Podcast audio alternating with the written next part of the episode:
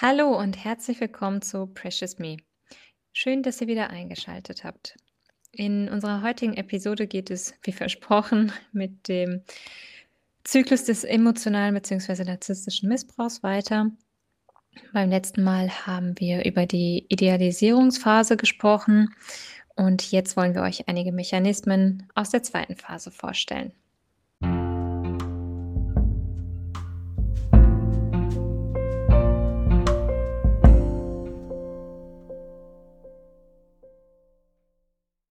Also fangen wir an.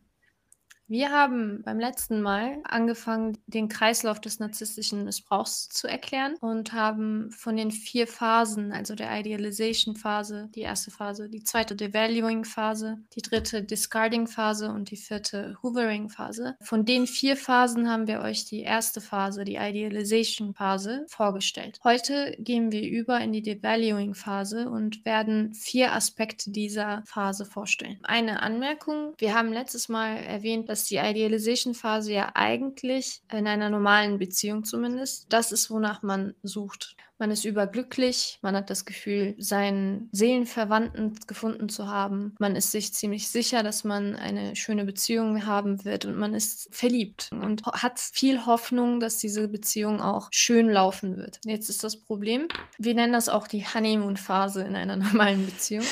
Wenn diese endet, geht man in eine normale Routine über, wo man lernt, gemeinsam im Alltag klarzukommen, sich gegenseitig, dass man alltägliche Probleme zusammen bewältigt und dass man ja sich näher kennenlernt. Ja, wahrscheinlich, wenn die Gefühle so ein bisschen, die starken Gefühle ein wenig zurückgehen, so ein bisschen Rationalität des Gehirns mehr funktioniert.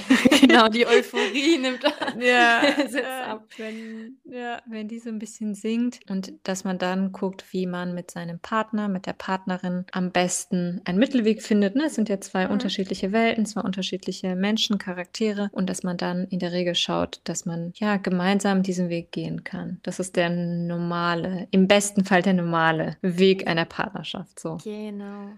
Der Unterschied bei einer narzisstischen Beziehung ist aber, dass genau in diesem Übergang dann die Devaluing-Phase, also der Kreislauf stattfindet. Mhm. Und da ist es nicht mehr normal. Ja. Also wir werden vier Aspekte heute vorstellen, aber bevor wir das vorstellen, sollten wir erwähnen, dass im narzisstischen Kreislauf die Phase von Idealization und Devaluing ständig hin und her geht. Das kann in jeder Beziehung anders sein. Es kann sein, dass es innerhalb von Wochen stattfindet. Beispielsweise ist man glücklich alles ist in Ordnung und in der dritten Woche findet plötzlich die Devaluing-Phase statt und dann wieder ein Übergang in ein, zwei Wochen wieder alles Friede, Freude, Eierkuchen und wieder zurück. Es kann aber auch sein, dass das innerhalb Monaten passiert, also dass man zwei, drei Monate kein Problem hat und dann plötzlich ein Problem stattfindet. Das ist variiert äh, zwischen verschiedenen Beziehungen. Wie war das bei dir?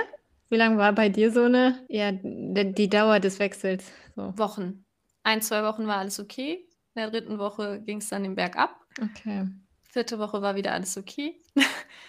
also okay. maximal war es, dass ich zwei Wochen in der Devaluing-Phase durchgängig war. Aber mhm. normalerweise war das dann so manchmal sogar nur zwei, drei Tage und dann wieder alles normal. Okay. Ich überlege, was schlimmer ist.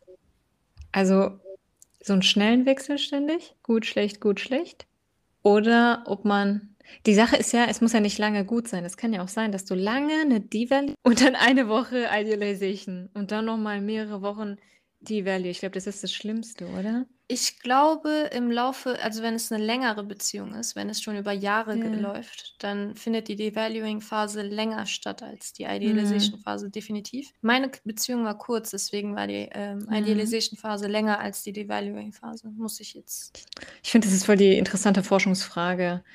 Wenn man mal dazu irgendwann forscht und man die Daten dazu hat, fände ich total spannend den Verlauf von der Dauer der unterschiedlichen Phasen Mhm. und den Wechsel, also die An Anzahl der wechselnden Phasen. So, Mhm. das wäre richtig spannend. Ich kann mir auch so vorstellen, wie du das sagst, dass am Anfang wahrscheinlich die Idealization-Phase länger ist und dann zwischendurch die Value und dass das mit der Zeit, je länger die Beziehung geht, dass das dann umgekehrt wird. Die Idealization-Phase wird immer kürzer und die, die Value-Phase immer länger. Ja. Ja. Aber zu, zu deiner Frage ganz am Anfang, was besser wäre, also was Ja. du als besser empfinden würdest. Ich, ich für Mhm. mich finde finde es schlimmer, dass es ständig hin und her ging, innerhalb Wochen. Ja.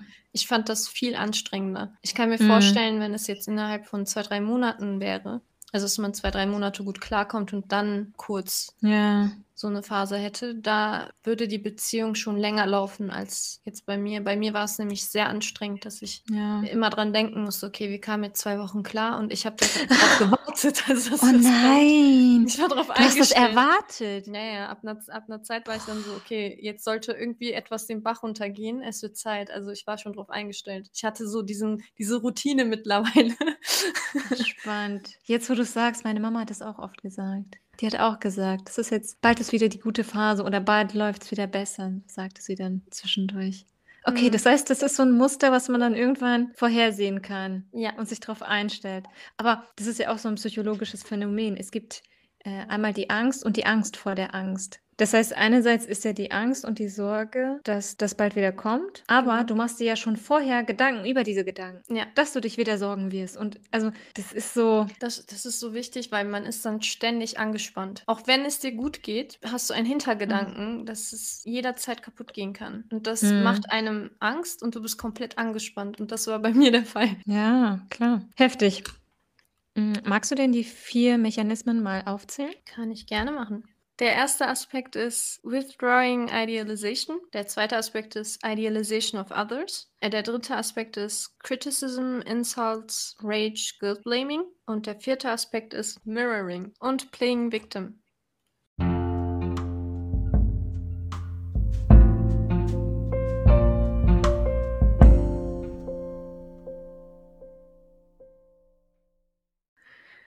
Dann gehe ich auf den ersten Aspekt näher ein. Der erste Aspekt ist Withdrawing Idealization. Es ist der Übergang, kann man so sagen. Der Übergang von der Idealization-Phase in die Devaluing-Phase, wo die Bewunderung, die, die Euphorie abnimmt. Und es ist genau dann, wenn die Aufmerksamkeit, das Lovebombing und die Aspekte, die wir beim letzten Mal aufgezählt haben, wo das Ganze abnimmt und wo die Maske langsam abgenommen wird und einzelne Aspekte der Devaluing-Phase dann anfangen. Also Withdrawing Idealization ist, die Liebe wird zurückgezogen. Hm. Damit dann Platz für die anderen Sachen ist. Genau, Okay. okay. Soll ich dann direkt die Überleitung zum zweiten Aspekt machen? kannst du gerne machen. Okay. Da haben wir ja gesagt, Criticism, Insult, Rage und Guilt Blaming. Das bedeutet sowas wie sein Gegenüber kritisieren, ähm, verletzen, aber auch Schuldzuweisung. Das ist ein bisschen anders als das Blame Shifting. Also ich habe nichts dazu in der Literatur gefunden, aber es gibt einmal Guilt Blaming und einmal Blame Shifting. Und Blame Shifting hatten wir ja gesagt, wie bei meinem ersten Beispiel, wo er die Schuld von sich, also mein Papa die Schuld von sich auf Mama verschoben hat. Also es wird wirklich geschiftet, es wird verschoben. Und das Guilt Blaming ist aber, dass dem Gegenüber einfach ein schlechtes Gewissen gemacht wird. Ne? Also ohne, dass man selber jetzt vielleicht der Schuldige ist, sondern es gibt eigentlich nichts, aber man beschuldigt sein Gegenüber trotzdem. Das ist zumindest so unsere Interpretation von, diese, von diesen beiden Begriffen. Und heute geht es um das Guilt Blaming. Da habe ich nochmal in meiner Erinnerungskiste nachgekramt. Und es gibt echt so ein ganz markantes Beispiel, eine Situation. Ich kann mich noch sehr gut an die Situation erinnern. Ich war vielleicht so 13, 14. Da muss man natürlich sagen, ich habe mich noch nicht so stark abgegrenzt von Papa. Da war ich noch, noch sehr stark verbunden mit ihm. Und ich war alleine mit Papa zu Hause. Ich bin runtergegangen. Er war im Wohnzimmer, hat ein Nickerchen gemacht auf der Couch. Das hat er oft gemacht nach der Arbeit oder am Wochenende vor allem. Und da es zu der Zeit eher warm war, das war zumindest mein Empfinden, habe ich ihn nicht zugedeckt und habe mich dann anderweitig in der Küche beschäftigt. So. Und was danach passiert ist, also ich bin immer noch nicht schockiert, aber es ist für mich einfach nicht nachvollziehbar. Denn Papa ist danach aufgestanden, er ist wach geworden. Ich weiß gar nicht, ob er eingeschlafen ist, um ehrlich zu sein. Das jetzt, jetzt, wo ich das so erzähle, ich weiß gar nicht, ob er eingeschlafen ist.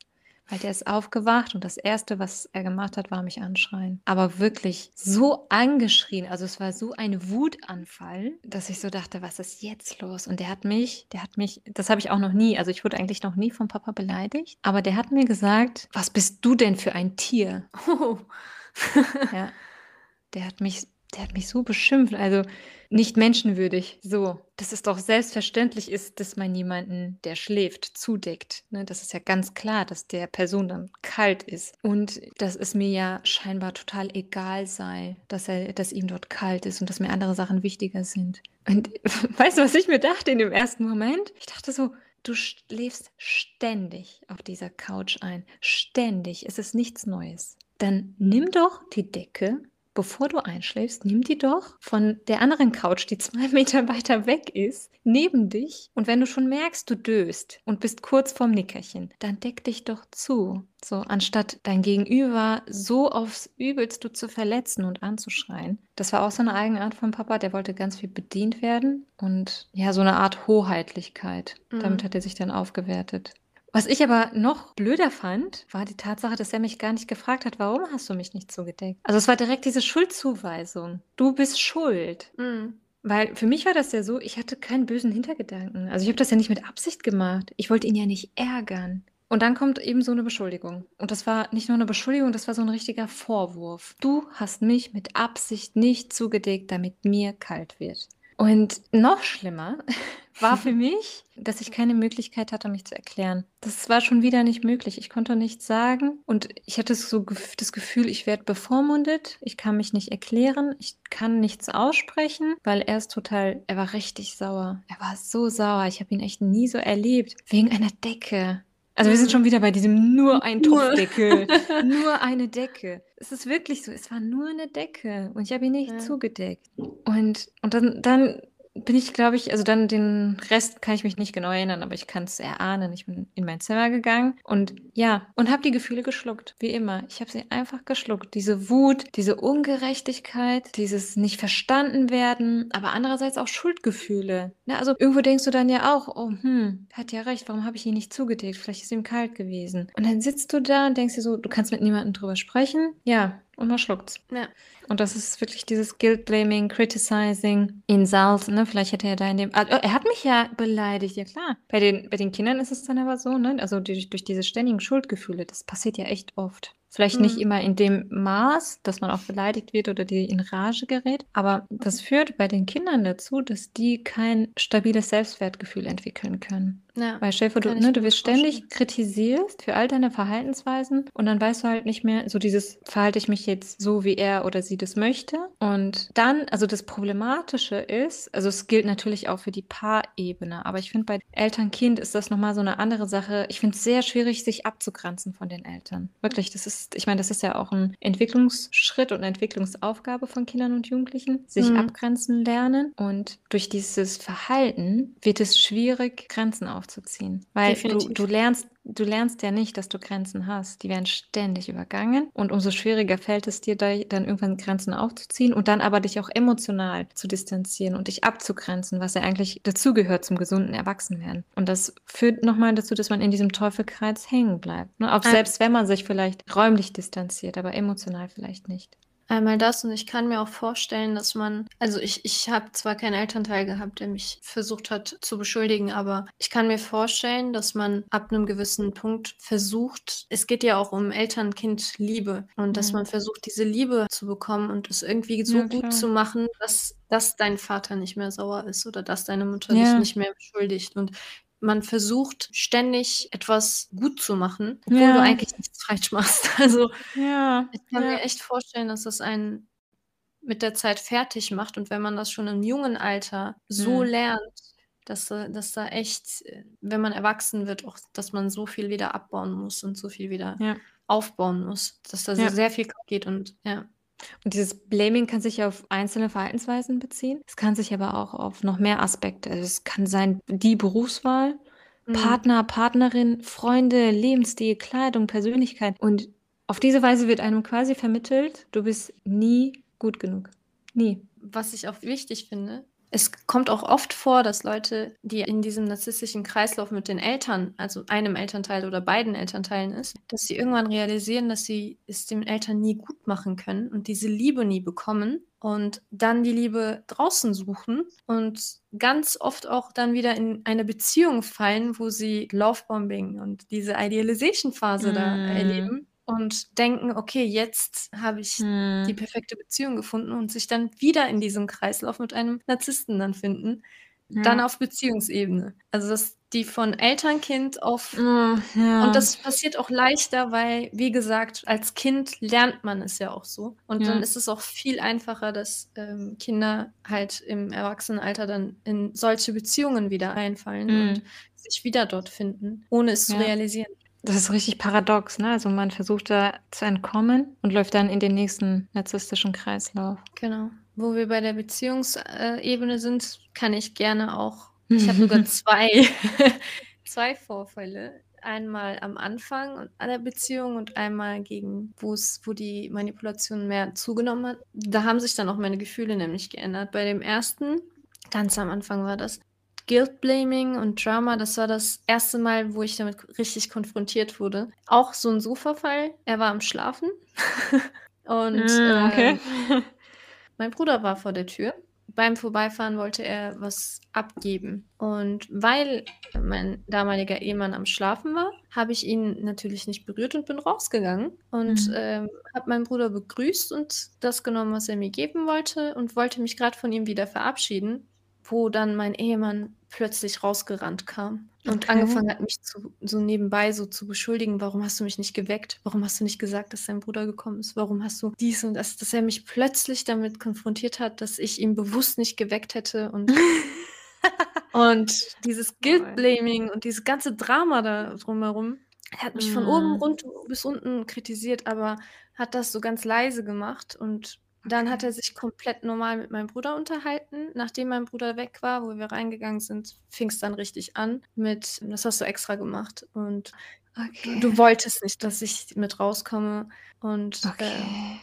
ja, das war schon 'n bisschen paranoid. Also, das war Ja. so ein Drama, dass ich ein wenig nicht wusste, wie ich damit umgehen soll. Ja. Und dann einfach nur mir gedacht habe: „Okay, der war am Schlafen, vielleicht ist er grade sensibel.“ Weil er Mhm. und das war's dann erst mal. Aber es war das erste Mal, dass ich damit so krass konfrontiert wurde. Und je mehr ich drüber nachdenke, desto lustiger finde ich, dass er wirklich aufgesprungen ist und uns rausgerannt ist und Mhm. einfach komplett beleidigt war, weil ich ihn nicht aufgeweckt habe und mich dann auch noch beschuldigt hat. Also, es war echt Shame. Shame Blaming on you. vom Feinsten. Beim zweiten Mal, das war dann in der Phase, wo es auch, äh, ziemlich mit anderen Manipulationen gemeinsam oft Mhm. losging, ging es um Cola. Okay. Ja, Co das das ist mein Favorite. Da war es mir schon bewusst, dass er wegen Kleinigkeiten Drama ausgelöst hat und solche Streitereien ständig, Guilt Blaming und Kritik und allem Möglichen drum und dran, dass er das bewusst macht. Also, das hatte ich schon 'n bisschen wahrgenommen. Und ich stand in der Küche und war Essen am Vorbereiten, weil wir Besuch bekommen werden. Kam er an die Tür und hat angefangen zu sagen: „Ähm, was hast du denn alles so eingekauft und was machst du bereitest heute vor?“ Eine Woche vorher hatten wir seine Familie eingeladen zum Essen und haben, ähm, kein Cola aufm Tisch gehabt. Und Nein. und dann die Woche darauf haben wir meine Familie eingeladen und ich hatte spontan Cola gekauft bevor und er stand dann an der Tür und meinte hat den Schrank also, kam rein, hat den Kühlschrank aufgemacht und hat die Colaflasche gesehen. Und dann meinte er: „Hör mal, du hast für deine Familie Cola gekauft, aber für meine Familie hattest du kein Cola auf dem Tisch. Und du hast ein Problem mit meiner Familie, du hast das bewusst gemacht.“ Krass. Und ich stand da Okay. und habe leicht gegrinst, weil ich fand es lustig, dass er weil es war Friede, Freude, Eierkuchen wieder und er hat Mhm. bewusst nach irgendetwas gesucht, womit er mir die Laune kaputt macht, weil meine Familie kommt. Heftig. Ich war super Mhm. ruhig und ich war super freundlich. Das hat ihn verrückt gemacht. Das hat ihn so was von verrückt gemacht und er hat immer weitergemacht. Er hat nicht mehr aufgehört. Ach Bis krass. meine Familie an der Tür war, hat er mit diesem Cola-Gerede da Oh nicht aufgehört. Und er hat versu sein Bestes getan, also, von oben bis unten kritisiert. Er hat immer weitergemacht und je mehr ich nicht reagiert habe und ich habe die ganze Zeit wirklich gelächelt, okay, okay gesagt. Und das war halt bewusst, weil ich wusste, dass er von mir eine Reaktion erwartet hat und ich habe Ja. ihm diese Reaktion nicht gegeben. Ja. Das ist eskaliert. Danach die Woche ging es ab, aber Aber Mhm. dieser Moment einfach, also in der ersten beim ersten Beispiel halt, wo ich komplett überfordert war mit der Situation. Ja. Bei dem zweiten, wo mir schon klar war: „Okay, das macht er grade extra.“ Meine Reaktion war halt anders. Beim ersten Mal habe ich mich mehrmals entschuldigt, habe versucht, ihm wieder Mhm. alles gut zu machen und das war halt das, was er wollte. Beim zweiten hat er das nicht mehr bekommen. Das sind Mhm. so die 2 ersten Beispiele, die mir dazu einfallen. Also, Cola. Ja. Cola.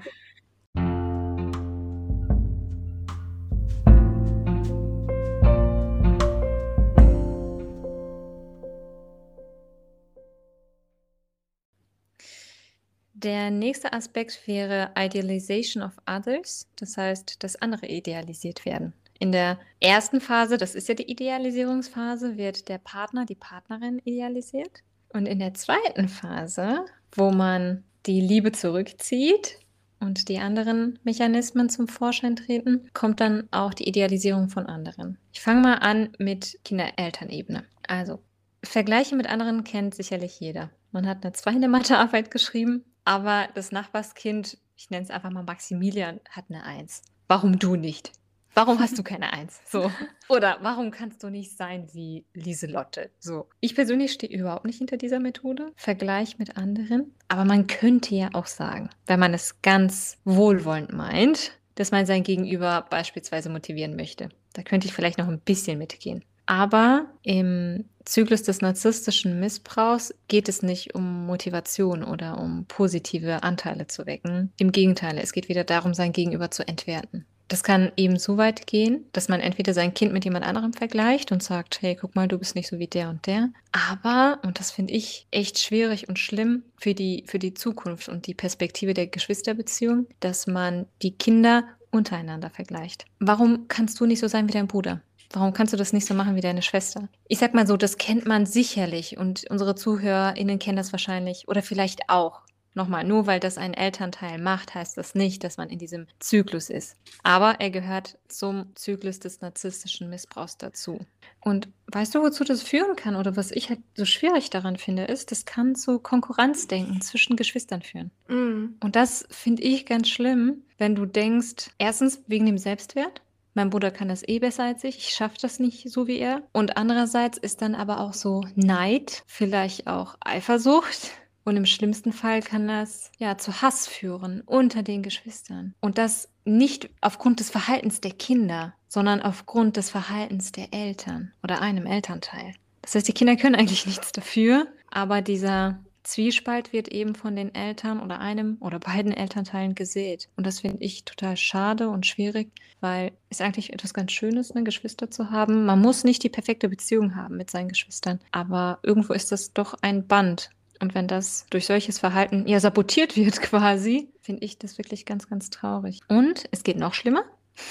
In der Literatur gibt es die Theorie vom goldenen Kind und dem Sündenbock. Darauf gehen wir später noch mal ein in einer gesonderten Folge, aber da ist es wirklich so, dass ein Kind erkoren wird, was viel Liebe, Aufmerksamkeit geschenkt bekommt und ein Kind, was wirklich ja, der Sündenbock für viele Sachen ist. Und bei uns war das so, damals kannte ich die Begriffe natürlich nicht, aber jetzt im Rückblick kann ich sagen, dass ich das goldene Kind war. Und mein Bruder, der Sündenbock.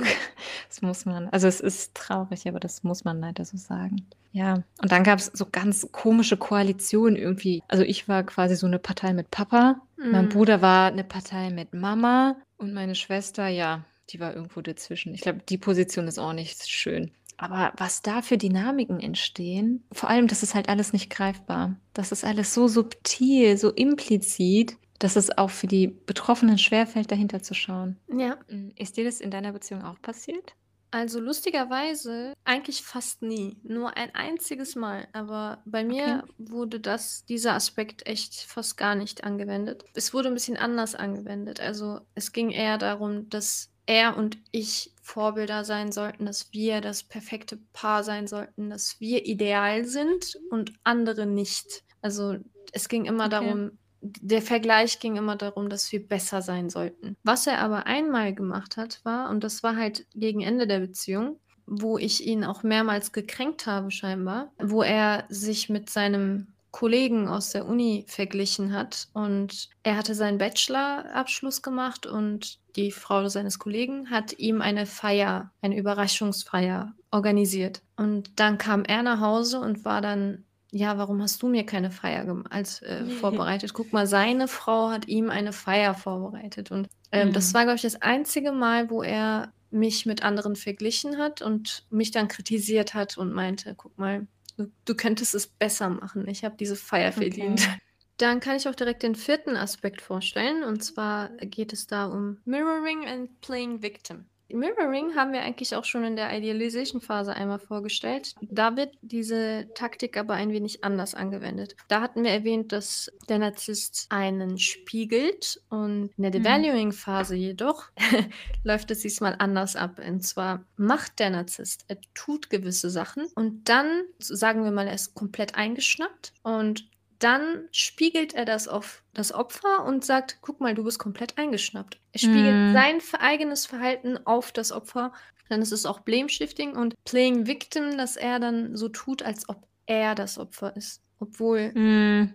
er so handelt. Und das ist halt dieses, das, da kommt dann auch noch Gasleitung und alles dazu. Aber kurz gefasst, in, in der Devaluing-Phase spiegelt er sein schlechtes Verhalten auf das Opfer, auf sein Gegenüber und tut so, als ob sein Gegenüber das Problem ist. Total spannend. Ich glaube, in der Psychoanalyse ist das. Ich bin ja keine Psychoanalytikerin, ich bin Verhaltenstherapeutin. Aber wenn ich mich nicht irre, ist das ein Abwehrmechanismus, der heißt Projektion mhm. oder sowas ähnliches. Wie gesagt, ich kenne mich nicht so gut aus. Aber das ist genau das, dass man sein Verhalten in jemand anderen projiziert und das dann kritisiert. Genau. Und das, genau. ist, das wird aber unter einem Abwehrmechanismus subsumiert. Das heißt, eigentlich Genau, um, um quasi seine eigene Psyche zu schützen, projiziert man das auf andere. Vor allem, wenn man, das hat er auch oft bei mir gemacht, wenn ich ihn konfrontieren wollte oder und er hat das sofort mhm. erkannt. Also so sobald ich gesagt habe, guck mal, du handelst gerade so und so, du bist mhm. gerade sehr übersensibel, dass er dann plötzlich alles umgedreht hat und meinte, guck mal, du machst das. Du mhm. bist sehr eingeschnappt, du bist übersensibel, du bist aggressiv. Und dann kam halt dieses ganze Blame-Shifting und äh, Criticism, also dass er dann diesen Grund gesucht hat, mich zu kritisieren, damit ich mhm. nicht sein Verhalten aufmerksam machen konnte. Das wird sehr mhm. oft gemacht.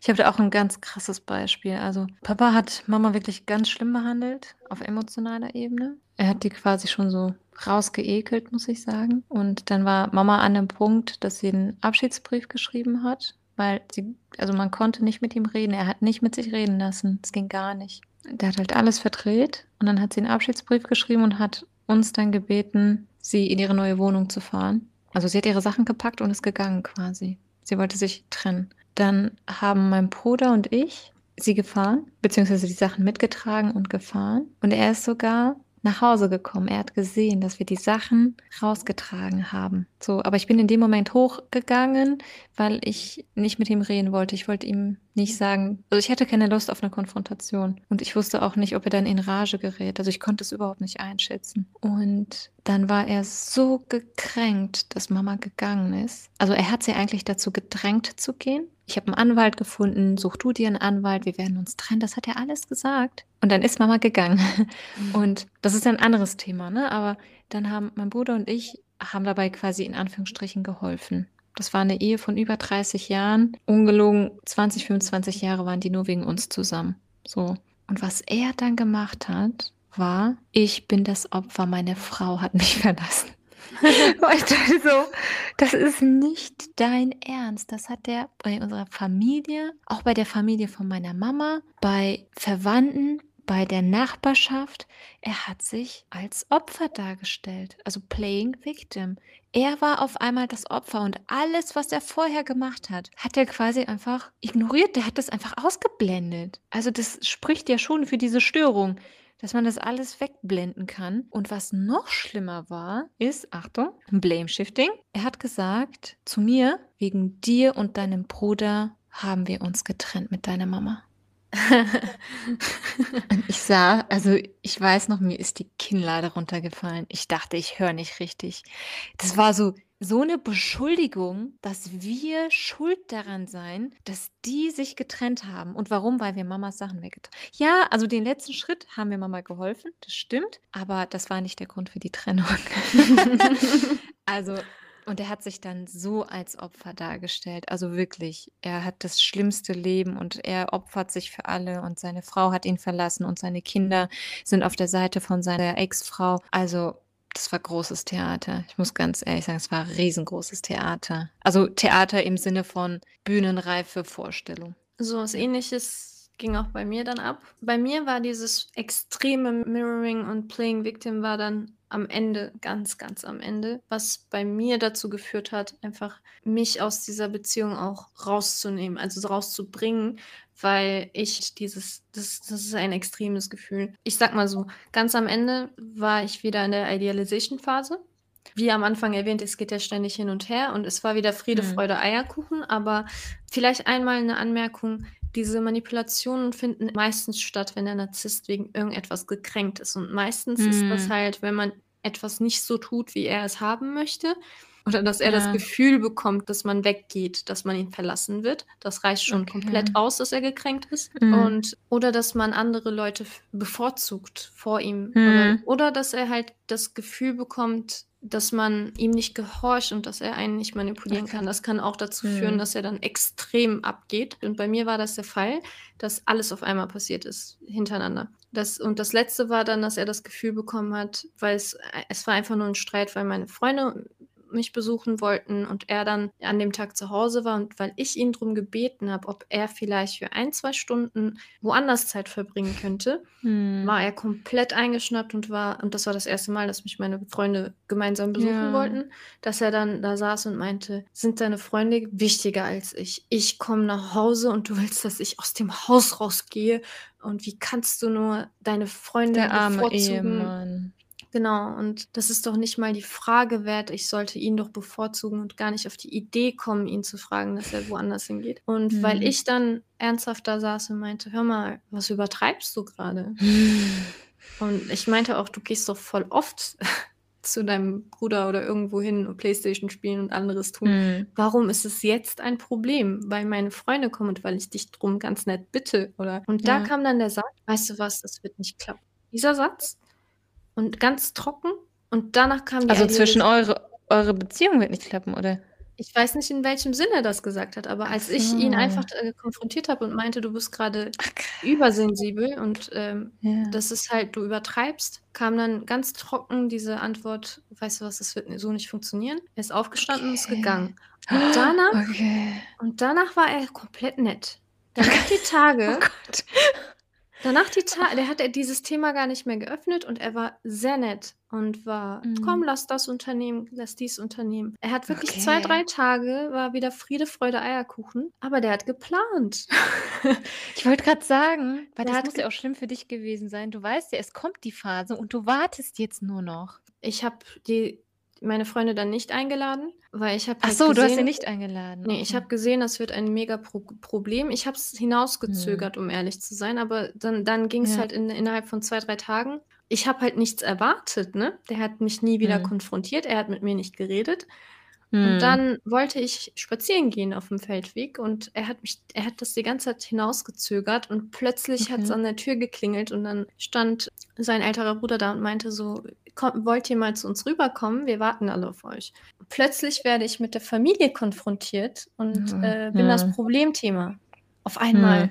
Und da hat, da habe ich dann vom feinsten Mirroring und Play, äh, Playing Victim halt wahrgenommen und Blame Shifting. Mhm. Denn all sein Verhalten, alles, was er abgezogen hat, er hat diesen Moment einfach vorbereitet, wo er sich dahingesetzt hat ohne, ohne vorher mit mir irgendwie sich zu streiten, ohne mir klarzustellen, mhm. dass wir ein Problem haben, ohne alles. Er hat mich dahin ja. gesetzt vor seine Eltern und hat angefangen zu sagen, ich bin überunglücklich. Sie verhält sich so und so, sie ist mega sensibel, sie äh, ist sehr egoistisch und ich glaube okay. nicht, dass sie mich liebt. Und dann hat er angefangen, Boah.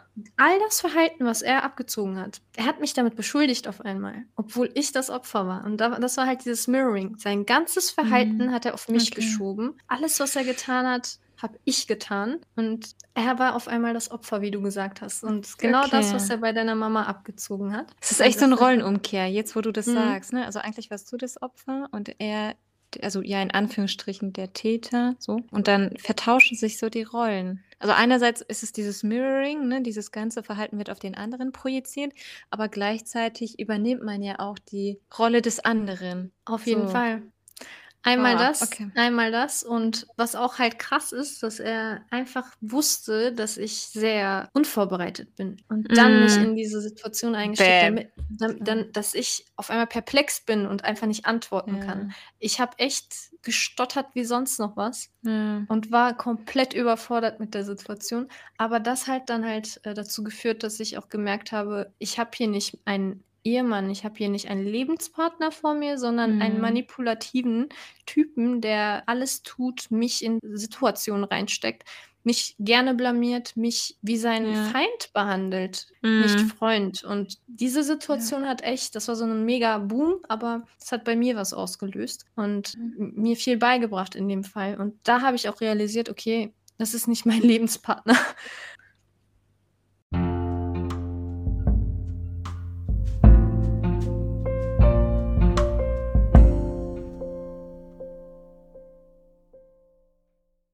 So, das war's dann auch schon mit der heutigen Folge.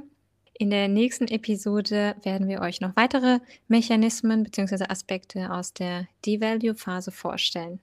Ja, wir freuen uns, dass ihr eingeschaltet habt und sagen bis zum nächsten Mal. Tschüss! Tschüss!